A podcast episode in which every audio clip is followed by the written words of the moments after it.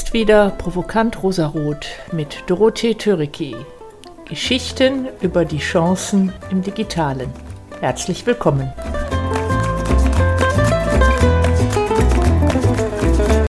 Ja, und wieder eine neue Folge von Provokant Rosarot, diesmal mit einem Thema, was mir sehr, sehr am Herzen liegt.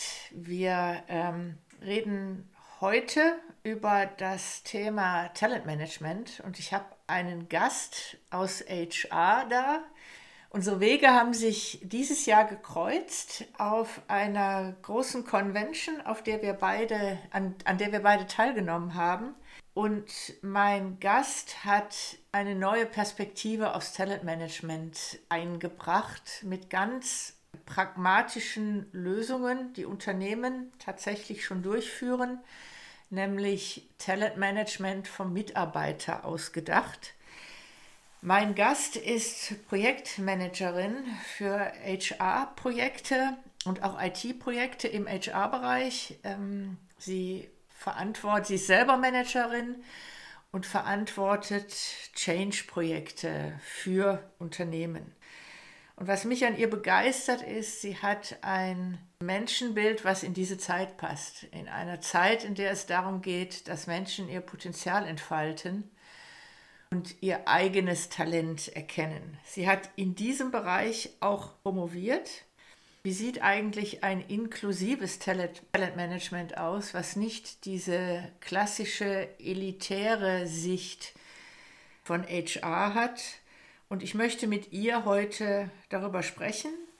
Sie ähm, ist selber auch ein Role Model. Sie lebt in ihrem Leben, umarmt sie Veränderung. Sie liebt das Reisen, reist immer an Orte, an neue Orte, nicht immer an die gleichen Orte, liest viele Bücher über andere Kulturen, über andere Länder und hat während ihrer Promotion, die sie berufsbegleitend erstellt hat, ist sie auch noch Mutter geworden und lebt auch dieses Role Model Vereinbarkeit von Beruf und Familie gemeinsam mit ihrem Partner und möchte auch das in die Unternehmen tragen.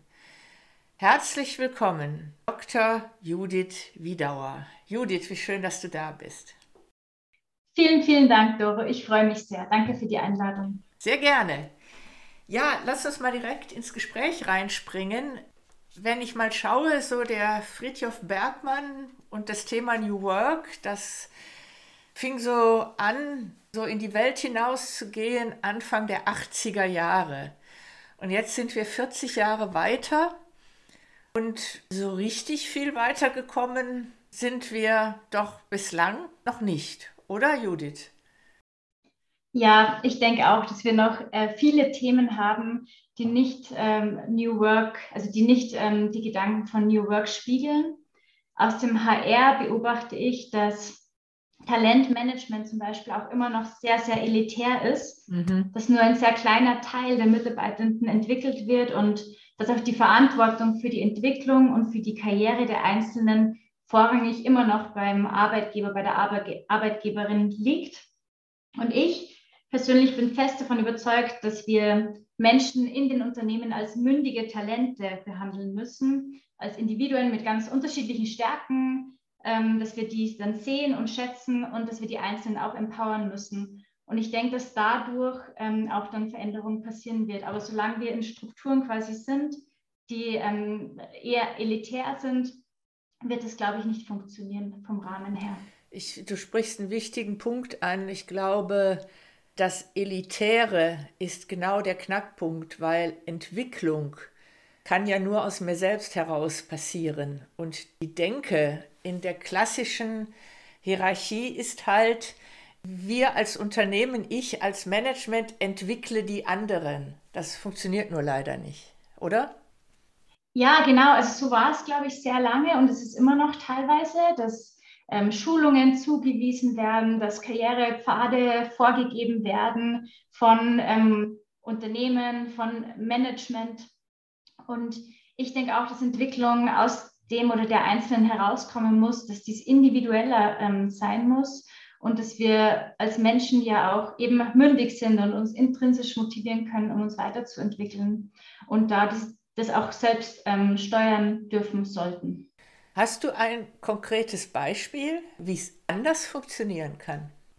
Ja, wir, also als Beraterin bin ich in unterschiedlichen Unternehmen und ähm, habe da relativ viele Beispiele. Und ich würde aber vielleicht ähm, beginnen mit einer Geschichte aus unserem Unternehmen bei TTS. Da haben wir auch begonnen, Strukturen aufzubrechen und Mitarbeiterinnen zu empowern. Und was da passiert, ist, dass wir quasi Initiativen starten, zum Beispiel für das Thema Feedback oder für das Thema Entwicklung in einem bestimmten Bereich und diese Initiativen aber von den Mitarbeitenden ausgehen. Also da, das passiert dann über Befragungen, Interviews der Mitarbeitenden, um da die Bedürfnisse auch herauszufinden und zu schauen, was wollen denn die Menschen eigentlich, was brauchen sie für in diesem bestimmten Thema und dann gemeinsam quasi in so einer Working Group bestimmte Initiativen zu entwickeln. Also ich denke, das, das funktioniert sehr gut. Jetzt sind wir ein mittelständisches Unternehmen. Wenn wir jetzt ähm, auch größere Unternehmen anschauen, sehen wir auch einige Beispiele, ähm, wo Weiterbildung für alle sehr gut funktioniert. Ich habe zum Beispiel ein Beispiel aus der Automobilindustrie. Ähm, das, das Unternehmen hat Weiterbildung für alle geöffnet angeboten, dass alle Mitarbeitenden sich selbst für Weiterbildungen, für Trainings, äh, für bestimmte Themen ähm, registrieren können, anmelden können. Und das kam sehr, sehr gut an. Also die Mitarbeitenden wussten Bescheid. Ähm, sie konnten, also über Change Management, über Kommunikation, konnte das dann auch entsprechend ähm, ja, kommuniziert werden, gezeigt werden. Und das, das Programm und die Themen wurden sehr, sehr gut aufgenommen. Das heißt, in diesem Unternehmen sagt mir nicht meine Führungskraft, du musst jetzt die und die Schulung äh, durchführen oder du hast die und die Jobrolle, dafür brauchst du die und die Zertifikate oder ich habe einen Karrierepfad und entlang dieses Karrierepfades muss ich bestimmte Schulungen, Zertifizierungen, Projektnachweise erbringen, sondern ich habe die totale Freiheit zu sagen, ich möchte mich in den Bereichen weiterentwickeln, die mir Freude machen, wo ich sage, das ist etwas, da möchte ich mich individuell persönlich weiterentwickeln. Habe ich das richtig verstanden? Ja, genau, das ist richtig. Und damit ein, einhergehend werden auch die Karrierepfade etwas aufgebrochen, sanfter mhm. gemacht. Mhm. Und ich denke, es ist ganz wichtig, wenn dieser inklusivere Ansatz von Talentmanagement eingeführt wird, dass dann parallel auch diese Strukturen aufgeweicht werden, die in den Unternehmen schon existieren. Ja, ich mag es ja immer, wenn direkt der Bogen zum Wozu machen wir das. Ich möchte das an der Stelle auch nochmal betonen. Das ist nicht etwas, was nice to have ist. Das mache ich, damit ich attraktiv für meine Mitarbeiter bin. Das natürlich auch. Aber ein weiterer Grund ist, wenn wir mal in die Zukunft schauen, Viele Berufe von morgen kennen wir heute noch gar nicht. Und diese starren Berufspfade, die werden sowieso aufgebrochen. Und das sind die ersten Schritte dahin in die richtige Richtung, dass ich als Unternehmen, als Organisation das wirklich spürbar mache, erlebbar mache. Ich habe weniger vorgeschriebene Karrierepfade, sondern kann mir meine eigene Karriere bauen, wie sie mir am besten entspricht. Und einen weiteren Punkt, den ich ganz wichtig finde, hast du schon genannt, da werden auch Silos aufgebrochen. Habe ich das richtig verstanden? Ich bin in einem bestimmten, äh, in einer bestimmten Abteilung, mache aber eine Schulung, die vielleicht mehr vertriebsorientiert ist, sagen wir mal. Und dadurch kriege ich automatisch mehr Kontakt zu den Vertrieblern. Da werden diese Barrieren aufgebrochen. Habe ich das richtig verstanden? Ja, ja, absolut, Dorum. Dieses ähm, Vorgehen, das fördert die Vernetzung innerhalb des Unternehmens, ja. innerhalb der Menschen, definitiv. Und gleichzeitig, das hast du auch gerade gesagt, ähm, gibt es ganz viele andere positive Effekte des stärkenbasierten Ansatzes. Also Menschen, wenn Menschen ihre Neigungen, ihre Talente weiterentwickeln können und dann auch anwenden können im Unternehmen, dann fördert, ähm, ja, fördert es natürlich die Employee Experience, die wird viel besser. aber auch die Zufriedenheit, die Menschen fühlen sich wohler. Wenn wir einen bestimmten Prozentsatz unserer Arbeit in unseren Talenten leben und arbeiten können, dann sind wir als Menschen glücklicher. Und es ist mir ein ganz großes Anliegen, dass Arbeit, wenn wir auch über New Work sprechen, auch sinnstiftender wird. Und sinnstiftend wird es auch, wenn wir als Menschen uns wohlfühlen und uns ein Stück weit auch verwirklichen können. Ja, absolut. Und ich mache es nochmal ganz, ganz konkret. Heißt das dann auch, wenn ich, ich, ich sage jetzt mal eine, eine, irgendein Beispiel, ich bin vielleicht Entwicklerin in der IT-Abteilung und programmiere was an einem Produkt und ich merke aber, eigentlich möchte ich auch mehr hinaus zu den Kunden und denen vermitteln, wie toll unser Produkt ist. Oder aus Entwicklersicht, ich möchte mehr erfahren, was unsere Kunden denn noch für Wünsche hätten. Und wenn ich als Entwicklerin jetzt meinen klassischen Karrierepfad in dieser Welt durchbreche und sage, nee, ich will jetzt keine Schulung machen zu irgendeiner Programmiersprache oder irgendeiner Technologie, sondern ich möchte eine Vertriebsschulung machen. Hat dann danach dieser Mitarbeitende die Möglichkeit, auch neue Aufgaben wahrzunehmen, die es so vielleicht noch gar nicht gibt, so eine Mischung äh, wahrzunehmen, eine Rolle einzunehmen, die seiner Persönlichkeit entspricht. Eine Mischung aus IT und Vertrieb, die es so im Unternehmen vielleicht vorher noch gar nicht gab. Ist das so? Ja, du bringst ein sehr spannendes Thema auf, Doro, nämlich die Frage, ähm, wie kommen die Rollen in Unternehmen zustande? Mhm. Und da war es früher eben auch so, dass die sehr klar und strukturiert definiert waren mit den jeweiligen Kompetenzprofilen. Mhm. Aber die Tendenz ist definitiv ähm, in Richtung quasi Selbstgestaltung auch der Rollen. Also die, mhm. in deinem Beispiel würde die Entwicklerin dann überlegen, wie kann ich jetzt äh, meine neue New Acquired Skills anwenden und mhm. sich sicher ein Projekt suchen, ähm, das irgendwie zu diesem Thema passt. Oder ähm, sie würde anbieten, mal zu einem Vertriebstermin auch mitzugehen, um da aus der Entwicklersicht äh, das eine oder andere noch äh, mitzugeben. Also ich bin mir ganz sicher, dass wenn wir da diese Offenheit haben, die Rollen auch ein Stück weit flexibel zu halten und die Menschen, die Individuen diese Rollen auch gestalten zu lassen, dass das für die Unternehmen, auch wenn wir auf äh, Zahlen schauen und äh, so weiter, sicher einen großen Mehrwert bietet. Ich finde das total spannend, was du erzählst, denn wie du es gerade schon sagst, wenn man das weiterdenkt, das hört sich erstmal so ein bisschen nice to have an. Jeder kann sich so seine eigene Weiterbildung auswählen. Das hat aber, wenn man es richtig macht und wenn es wirklich erlebbar sein soll, dann hat das große Auswirkungen auf die gesamte Organisation. Das hat hohen transformatorischen Impact.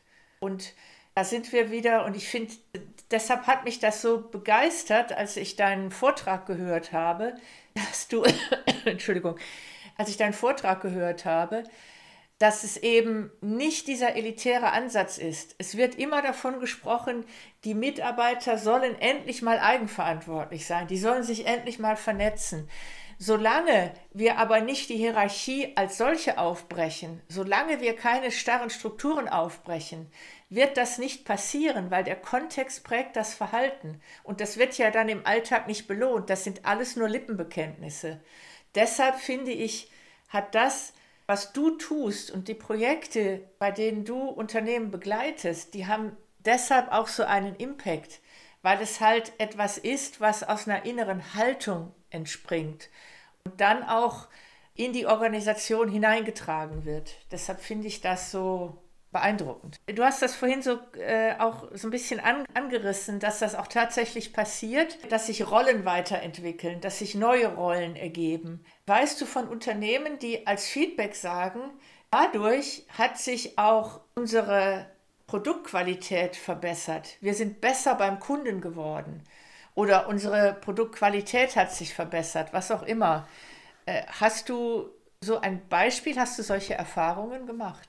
Ich bin ja im HR tätig und unsere Transformationsprojekte betreffen vorrangig HR. Mhm. Was ich da mitbekomme, ist, dass die Produkte, die HR quasi für die Mitarbeitenden ausrollt, anbietet, ähm, dass da gutes Feedback kommt, wenn bei diesen Projekten oder während der Projekte auch die Mitarbeitersicht mit eingebunden wird.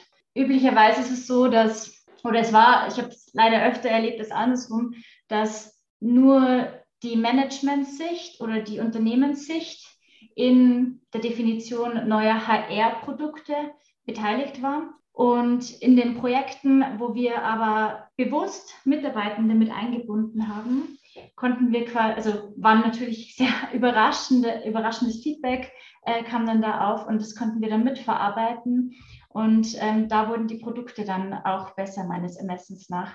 Aber jetzt den Impact auf Produkte des Unternehmens nach außen, auf Vertrieb, ähm, darüber kann ich jetzt nicht berichten, weil da meine Projekte dann meistens ah, immer zu Ende sind. Mhm, Was genau. du erzählt hast, zeigt ja schon, wir sind immer noch, also alle reden über New Work und agiles Arbeiten. Agiles Arbeiten ist ja auch so ein leider zum Buzzword verkommen. Agiles Arbeiten heißt aber, verteilte Verantwortung, Servant Leadership und Selbstorganisation. Das sind ja maximale Paradigmenwechsel. Wir sind aber immer noch so in dieser tayloristischen Welt verhaftet, der zentralen Steuerung, dass das auch HR unbewusst macht. Es ist aber ein Widerspruch zu sagen, ich möchte ein Talent fördern und das zentral steuern. Talentförderung kann doch im Grunde nur in der Eigenverantwortung, in der Selbstorganisation passieren, oder nicht? Ja, in meiner Doktorarbeit habe ich das äh, Thema auch erforscht und mir angesehen. Und da kam raus, dass in den, also in den Unternehmen, in Interviews, die ich mir angesehen habe, ähm, dass das eine Schattenseite von HR oder des Talentmanagements ist, also auf Englisch dann The Dark Side of Talent Management. Ja. Das, na, tatsächlich, das ist ein Begriff, der recht geläufig ist.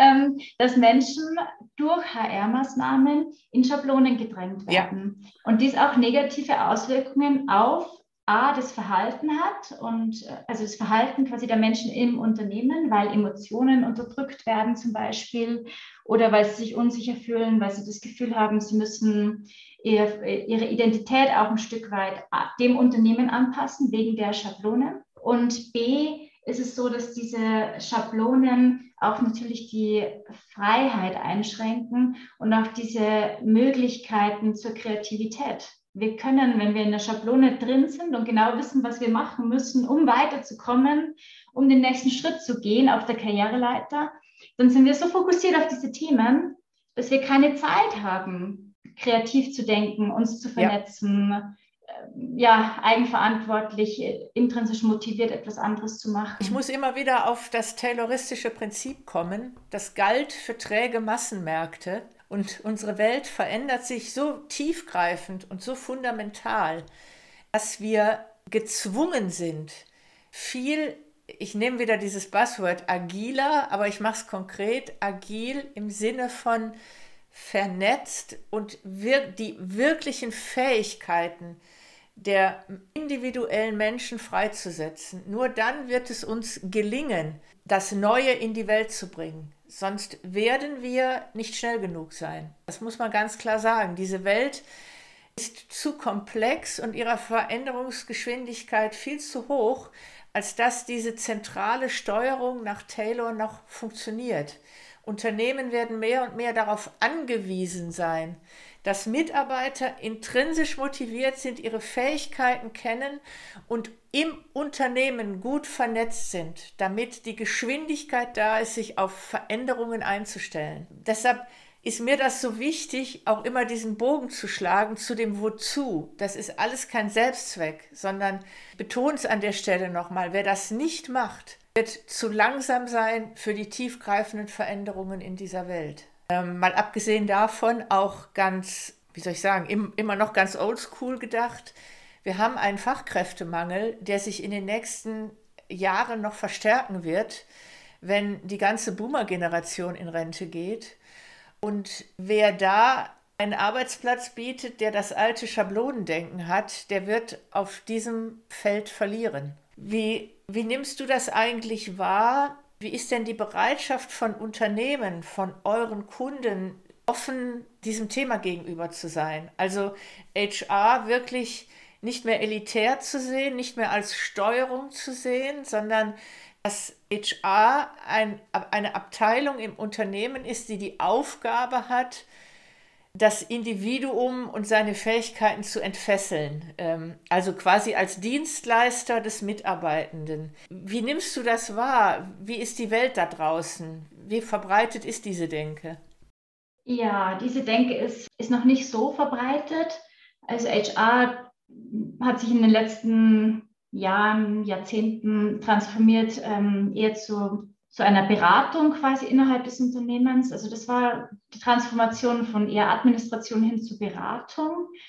Ähm, und jetzt ähm, ist es eben auch meiner Meinung nach ganz wichtig, dass HR quasi auch individueller wird und sich auf die einzelnen Mitarbeitenden einstellt, um eben, wie du richtig gesagt hast, dieses agile Mindset, diese Geschwindigkeit und so weiter auch zu ermöglichen. Und diese Schablonen würden das eben hemmen. Aber in der Praxis ist, also ich, dadurch, dass ich die Doktorarbeit geschrieben habe und äh, dieses Thema mir, mir wirklich ganz, ganz, ganz stark auf dem Herzen liegt, spreche ich das natürlich immer, immer wieder an und, und schaue und so. Aber die, die Offenheit ist noch nicht so da und oft wird ähm, dieses Thema dann durch Fragen der Logistik relativ schnell auch in die Ecke gedrängt. Also zum Beispiel, wie sollen wir denn allen Mitarbeitenden Zugang zu unseren HR-Talentmanagement Systemen geben. Wie können wir denn da in der Praxis alle Mitarbeitenden inkludieren? Oder wie können wir sicherstellen, dass diese Freiheit nicht missbraucht wird für, keine Ahnung, ich mache 30 Stunden Schulung im Monat oder so. Also solche Fragen kommen dann auf ähm, und es zeigt, viele Unternehmen vielleicht derzeit einfach noch nicht so bereit sind, in den Personalabteilungen da auch Verantwortung an die Mitarbeitenden abzugeben. Was sagst du denn deinen Kunden, wenn einer aus HR sagt, ja, nee, das will ich aber nicht, weil dann machen die Leute ja nur noch Weiterbildung und, und schaffen nichts mehr? ja, ich kann sie dann ganz gut beruhigen, weil also die Fälle oder die Unternehmen, wo ich das eben beobachtet habe, da ist es noch nie passiert. Und mhm. ähm, auch eine Freundin von mir ist an einer sehr zentralen Stelle im HR und hat da auch ähm, einige Sachen ausprobiert in diese Richtung und sie hat auch erzählt, dass es überhaupt nicht passiert, dass die Mitarbeitenden dann irgendwie zu viele Trainings machen oder nur noch in Trainings hängen, weil wir haben ja alle trotzdem unsere Aufgaben, Eben. die wir äh, bewerkstelligen müssen und fühlen uns da ja auch verantwortlich. Es, es ist sehr verräterisch, wenn diese Fragen kommen, weil es zeigt, wie das, wie das wirkliche Menschenbild ist. Äh, wenn ich einerseits davon spreche, ich möchte das Potenzial entfalten, aber andererseits sagt, ja, aber ich will bestimmen, was das ist, weil die würden das ja, die Mitarbeitenden selber würden das ja ausnutzen. Da siehst du ja schon, wie das Menschenbild ist. Da sind wir immer noch bei der zentralen Steuerung. Auch wenn ich noch schon wieder den Taylor in den Mund nehme, aber das ist uns so in die DNA eingefräst worden. Das ist, äh, ein, das ist ein wiederkehrender Prozess, darauf aufmerksam zu machen. Wie sehr wir unbewusst immer noch daran glauben, dass die Menschen selber, die ja ihr eigenes Leben draußen ja durchaus auch im Griff haben, ein Haus bauen, eine Familie gründen, dass die, sobald sie durch die Unternehmenstür gehen, nach Meinung vieler Führungskräfte und auch besonders HR, dazu dann scheinbar nicht mehr in der Lage sind. Und ich glaube, das ist einfach ein Prozess des Bewusstmachens, der da, glaube ich, auch durch solche Prozesse auf vielen Ebenen angestoßen wird. Ja, ja, total. Ich bin voll bei dir und ich denke, eins der Hauptthemen ist wirklich, also wir führen ja auch quasi neue Systeme ein und eins der Hauptthemen ist wirklich, dass die Beteiligten die die Entscheidungen treffen für, wie sollen denn die zukünftigen HR-Talentmanagement-Prozesse aussehen, dass die Beteiligten oft halt auch eine Historie haben und ähm, das halt irgendwie so gelernt haben und so leben mhm. Und dann Schwierigkeiten vielleicht auch haben, sich auf, ja, auf Alternativen oder was Neues einstellen. Wobei es auch viele Beispiele gibt, äh, die, die das schon können, natürlich. Also, es ist natürlich immer, also ich will das jetzt nicht so äh, klingen lassen, als gäbe es da niemanden oder so, im Gegenteil. Genau. Ich habe mal eine Frage, und zwar diese, die Kunden, die du hast, die sich darauf einlassen, auf diesen neuen Ansatz. Was bewegt die? Warum kommen die zu dir? Also ist das wirklich dieser Erkenntnisprozess zu sagen, wir brauchen sowieso als Teil der organisationalen Transformation, um für Zeiten der Veränderung einfach wirklich agil aufgestellt zu sein? Oder ist es mehr der Wunsch, wir wollen für Arbeitskräfte attraktiv sein? Was bewegt Unternehmen oder HR-Abteilungen, diesen Weg zu gehen, der weggeht von dieser elitären, steuernden Sicht auf die Welt? Ja, ich denke, es sind vor allem zwei Themen. Also das erste ist sicher Employer Branding, Arbeitgeberattraktivität, also einfach um am Markt eben attraktiv zu sein, ähm, neue Menschen fürs Unternehmen zu begeistern und die Menschen, die aktuell in Unternehmen arbeiten, auch zu begeistern. Ähm, das ist das eine. Und das andere ist, dass, dass, glaube ich, solche Entscheidungen auch oft basierend auf Werten getroffen werden. Also wenn Unternehmen, tatsächlich Unternehmen, Management vielleicht eher sich überlegt, okay, mit welchen Werten äh, wollen wir leben in unserem Unternehmen, was ist uns da wichtig? Und wenn dann so Themen aufkommen wie ähm, Diversity, Gerechtigkeit, Transparenz, dann passt es halt sehr gut zu dem Ansatz des inklusiven Talentmanagements. Es ist sehr stark verwoben ja, weil wir natürlich, wenn wir inklusives Talentmanagement leben wollen, dann müssen wir Transparenz schaffen und auch allen die gleichen Chancen anbieten. Und daher ist es sehr stark mit so einer ethischen Ausrichtung auch verwoben. Mhm. Mhm. Ich finde es ganz spannend. Ich finde das wirklich aller Ehren wert, dass viele wirklich von diesem Menschenbild getrieben sind. Was mich aber an der Stelle wieder überrascht, dass aber immer noch, auch im Jahre 2022, immer noch viele Unternehmen auch den praktischen Nutzen, also dieses Wozu, wir, wir werden als Organisation resilienter und schneller und können uns schneller auf verschiedene Anforderungen, die die Welt so mit sich bringt, viel schneller einstellen. Ähm, ich ich hoffe, dass sich während dieses Projektes und aus den Konsequenzen, die sich daraus ergeben, also Aufbrechen von Silos, individuelle Karrierepfade, dass sich äh, daraus auch ein Erkenntnisprozess über die Jahre ableitet, dass die Organisation dadurch auch besser wird insgesamt und dass es eben weit über Employer Branding hinausgeht. Ja, ja, das wäre total schön. Und ich muss auch sagen, ich habe auch in meiner Doktorarbeit mir das Thema am Rande angesehen, Agilität und Talentmanagement. Mhm. Und habe mir da, also da gibt es auch eine ganz äh, schöne Studie von, von äh, Marion Festing und Katharina Harsch dazu, auf der ich dann aufgebaut habe zum Thema Agilität. Und dieses individualisierte Talentmanagement, also quasi die Menschen dürfen selbst steuern und dann auch individuell ihre Wege einschlagen, die gut zu ihnen passen und dann Rollen einnehmen, die gut zu ihnen passen und selbst auch gestalten, ähm, dass das auf jeden Fall Agilität im Unternehmen fördert. Ich, ich finde es auch schade, dass das Mindset oder dieses Denken noch nicht angekommen ist, dass es eigentlich zum Gesamtunternehmenserfolg beiträgt. Aber laut wissenschaftlichen Studien ist es so und darauf möchte ich gerne aufmerksam machen. Ich möchte das mal ganz konkret machen. Und zwar der Erfolg, den Tesla hat, der ja nicht zwingend erwartbar war. Ich kann mich noch gut an Zeiten erinnern, als Tesla von den etablierten Automobilherstellern belächelt wurde.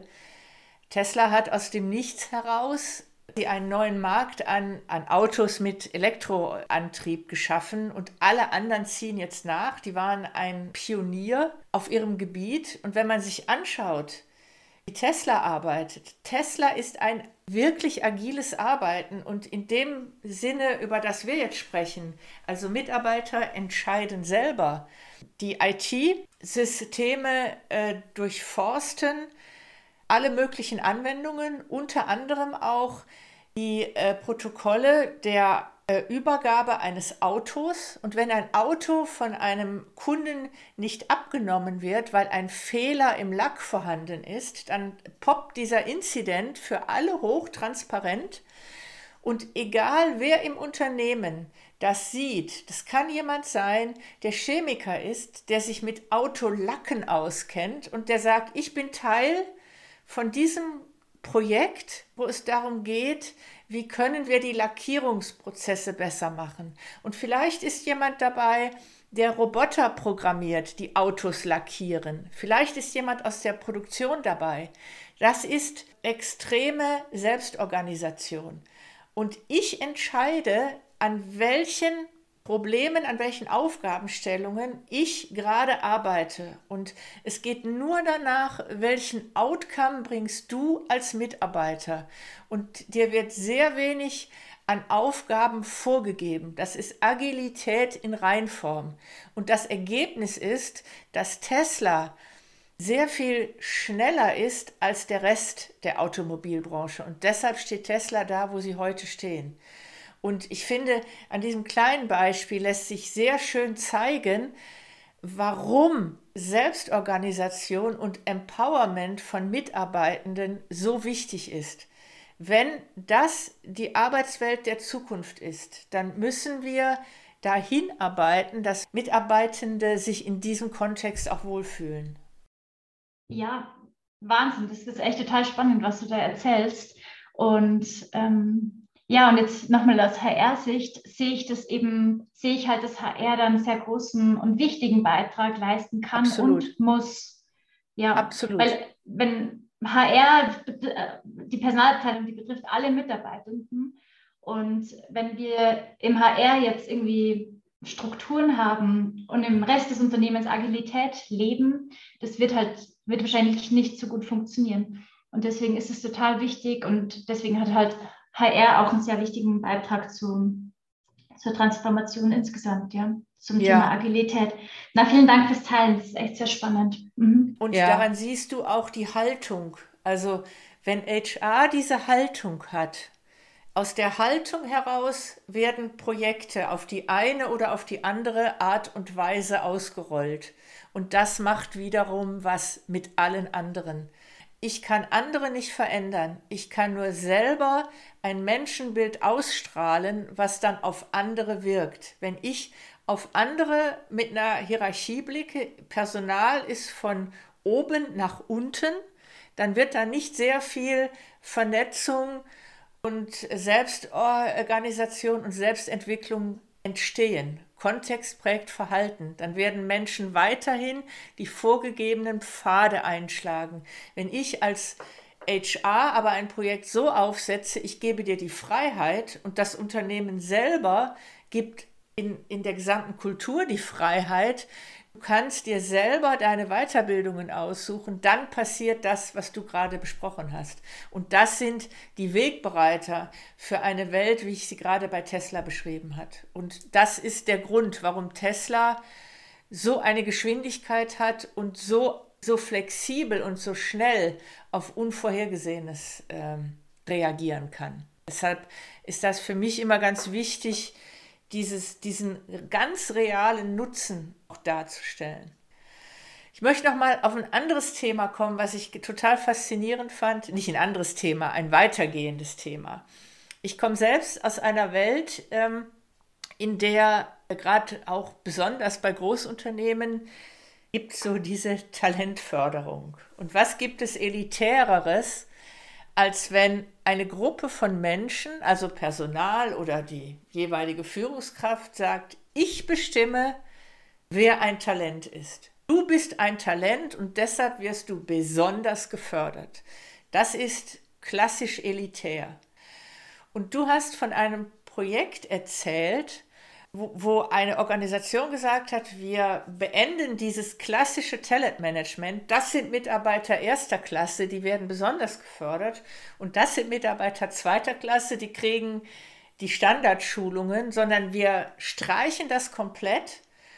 Und das ging sogar so weit, dass du erzählt hast, ein Mitarbeiter, der selber keine Führungskraft ist, kann aber durchaus eine Schulung besuchen, die für Führungskräfte gedacht ist, weil der hat vielleicht ein Ehrenamt, wo er eine Führungsposition bekleidet. Und wer weiß, wenn er selber sich dafür geeignet hält, vielleicht ist er dann ja auch eine Führungskraft. Kannst du da ein bisschen drüber erzählen? Ja, sehr gerne. Es war so, dass quasi die die Strukturen da aufgebrochen wurden. Also es war das, die Bereitschaft da der HR-Abteilung, okay, wir ändern das jetzt. Wir gehen weg von dem elitären Ansatz, äh, von Talentpools, von Zuweisungen, ähm, von der Entscheidung aus verschiedenen Gremien heraus, wer ist denn jetzt ein Talent und wer, wer wird gefördert und wer wird Führungskraft etc. Und gehen hin und bieten Schulungen, Themen, ähm, allen Mitarbeitenden an. Das heißt, es gibt quasi einen ähm, Pool an Trainings, wofür sich die Mitarbeitenden direkt anmelden können. Also es ist ganz trans also ein sehr wichtiger Wert hier ist eben die Transparenz, dass alles offengelegt wird und die Mitarbeitenden sich dann selbst anmelden können und dann die bestimmten Trainings auch besuchen können.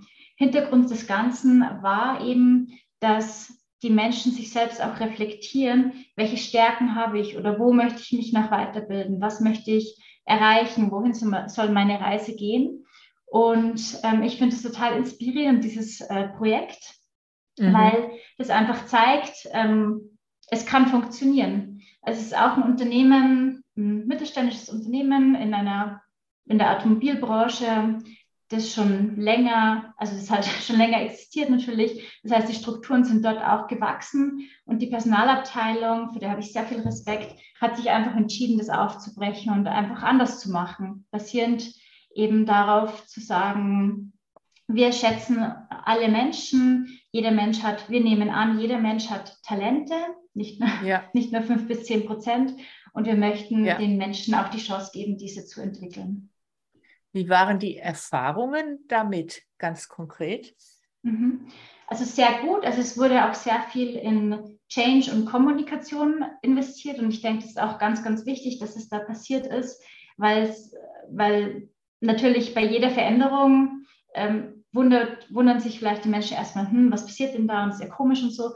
Deswegen wurde da sehr viel kommuniziert und die Erfahrungen waren dann sehr positiv. Nach einigen Monaten wurde berichtet, dass es echt sehr gut läuft, dass die Mitarbeitenden sich registrieren, intrinsisch motiviert für bestimmte Schulungen, für bestimmte Themen. Und es ähm, hat sich dann auch wie von selbst geregelt, die Nachfrage und das Angebot. Also es wurden einige Schulungen angeboten zu bestimmten Terminen und, die, und es hat, hat sehr gut gepasst. Und was mir sehr gut gefällt an diesem Projekt ist, dass die Personalabteilung auch immer nach der Nachfrage, also gemäß der Nachfrage dann neue Themen, neue Schulungen anbietet. Also die schauen sich dann quasi während des Prozesses jetzt an, ach, was wird denn ähm, gut nachgefragt, ähm, welche Themen sind vielleicht aktuell nicht so wichtig für die Mitarbeitenden? Und sie passen das quasi immer an und das ist ja auch ähm, agil, also sie lernen, sie arbeiten mit Feedback, sie schauen sich an, was wird in Anspruch genommen. Und und lassen so die Mitarbeitenden eigentlich auch das Angebot steuern ein Stück weit. Und das finde ich echt bemerk bemerkenswert. Ja, finde ich spannend. Du hast auch erzählt in deinem Vortrag, dass das kulturell sehr unterschiedlich ist, wie stark das angenommen wird. Also wir sind jetzt wahrscheinlich kulturell eher geneigt, da eine gewisse Offenheit äh, dazu zu haben äh, und zu sagen, wir lassen diese elitäre dieses elitäre Talentmanagement. Ihr habt aber auch erzählt, dass es äh, in anderen Kulturen äh, durchaus problematisch war, dass die einzelnen Ländervertretungen, die Niederlassungen in anderen Teilen der Welt gesagt haben, nein, das wollen wir nicht. Und ihr habt auch da wurde dann gesagt, ja, dann ist das auch in Ordnung, dann machen wir es nicht. Wir zwingen es niemanden auf. Das finde ich sehr spannend auch das ist ja ein Teil von gelebter Vielfalt. Ja, ich finde es auch total schön. Und vielleicht hier noch als Ergänzung, in der Dachregion, also dieses inklusive Talentmanagement, diese Eigenverantwortung der Mitarbeitenden, das ist vor allem in der Dachregion, ähm, wird es relativ gut angenommen, weil wir kulturell auch dazu neigen, quasi mhm. diese Werte zu verkörpern. Also wir haben ja auch in Deutschland mh, hm, dieses äh, System der Ausbildung, der Lehre. Das passt halt alles sehr gut zusammen, wie wir lernen, wie wir uns entwickeln, wie so unser kulturelles Mindset ist. Und da passt inklusives Talentmanagement sehr gut dazu. Genau. Und in anderen Ländern ist es, ist es anders, stimmt. Ich glaube, das Thema war damals ähm, Südamerika. ähm, wo das nicht so gut angenommen wurde. Und dann wurde auch da das Vorgehen angepasst. Und das finde ich auch gut. Und ich, ich sehe das auch in meinen Projekten, dass wir oft das Thema haben, wie viel Freiheit haben die einzelnen Länder quasi in, dem, in der Operationalisierung der HR-Strategie ja. und der Prozesse. Und mein Kollege Stefan Schmidt hat da letztens auch einen schönen äh, Kommentar gemacht. Er, er, er meint so Freedom within, within a frame. Meine, er ist ja. aktuell quasi dran.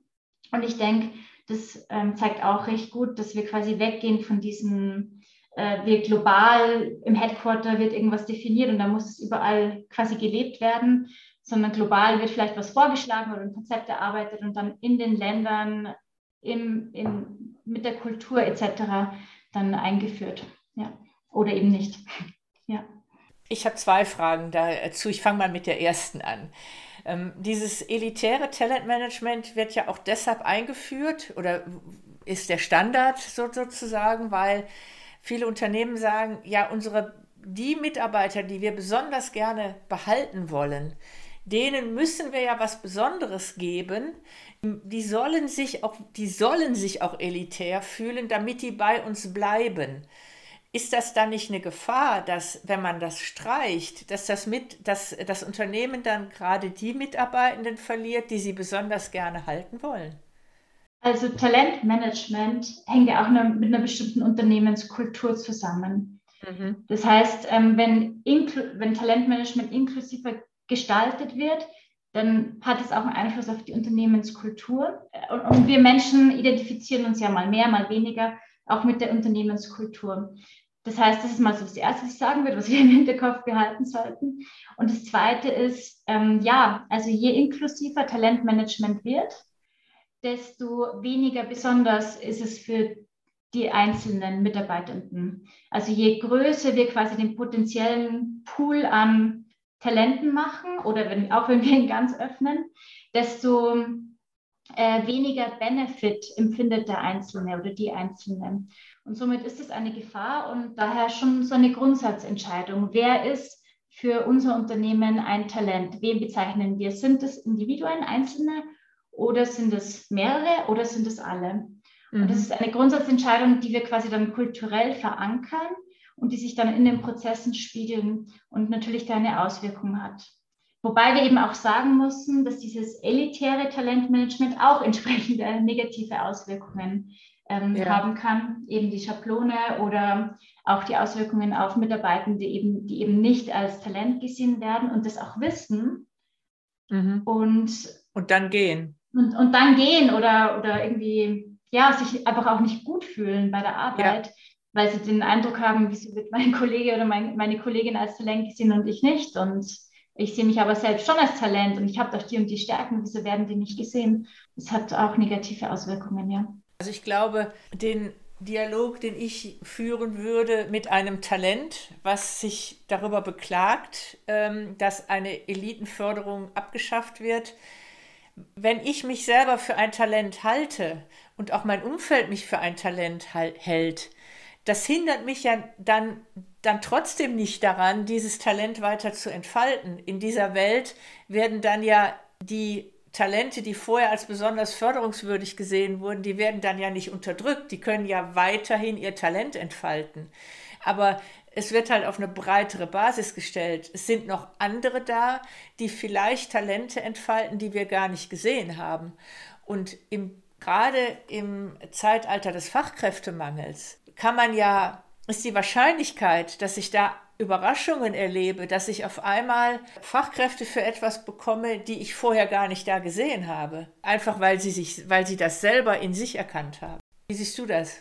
Ich würde dem Menschen erstmal meine Wertschätzung ausdrücken und darauf verweisen, dass wir ihn oder sie schon sehen, weil es könnte ja dann daher kommen, dass die Person sich quasi nicht mehr so gesehen fühlt wie vorher und ähm, dass quasi alle Optionen noch offen sind, auch in der Karriere natürlich, nur weil der Pool breiter wird oder alle inkludiert ja. sind, heißt es ja nicht, dass der Einzelne wen weniger Chancen hat. Also im Gegenteil. Also die Chancen ja. sind ja trotzdem da. Genau. Absolut. Und ich glaube, am Ende des Tages, wenn ich wirklich solch ein äh, partizipatorisches Menschenbild etablieren möchte in meiner Kultur und Menschen sich damit überhaupt nicht zurechtfinden können, dann passt es eben nicht. Auch dann muss man sagen, glaube ich, dann ist es nur konsequent zu sagen, dann passt es sowieso nicht. Dieser Mensch wäre sowieso über kurz oder lang gegangen. Ja, ja, genau, stimmt. Weil das meinte ich eben vorhin auch mit dieser, mit dieser Kultur. Also wir identifizieren uns mit Unterne Unternehmenskultur. Wenn es dann für uns persönlich nicht mehr passt, ja. dann genau ist es halt schwierig. Aber das ist ein Risiko, das müssen wir abwägen und können wir aber dann eingehen, wenn wir sagen, wir wollen hier die Prozesse und das Mindset ändern, das Menschenbild ändern. Ja, liebe Judith, die Dreiviertelstunde ist fast schon wieder rum. Ich hätte noch eine Abschlussfrage an dich. Wenn du dir etwas wünschen könntest, was, was würdest du dir wünschen, was da draußen HR-Abteilungen sich als, als wichtigsten Punkt für eine echte Transformation auf die Fahne schreiben sollten? Also ich würde mir wünschen, dass Transformation beim Mitarbeiter und bei der Mitarbeiterin beginnt. Dass wir nicht vom Management aus oder aus Unternehmensperspektive darüber nachdenken, in welche Richtung wir uns verändern müssen im HR, sondern dass wir damit beginnen, mit den Mitarbeitern zu sprechen, äh, sie ins Boot zu holen und dann Transformationen bei den Mitarbeitern hinzustarten. Das wünsche ich mir wirklich von Herzen. Das wünsche ich mir auch. Das verbindet uns beide. Und ich bedanke mich, dass du unser Gast warst und uns nochmal eine ganz andere Perspektive auf HR und HR-Projekte gegeben hast. Liebe Judith, vielen Dank für das Gespräch und schön, dass du da warst. Vielen lieben Dank, Doro. Hat echt Spaß gemacht. Das war's schon wieder. Provokant Rosarot sagt Tschüss. Bis bald, eure Doro.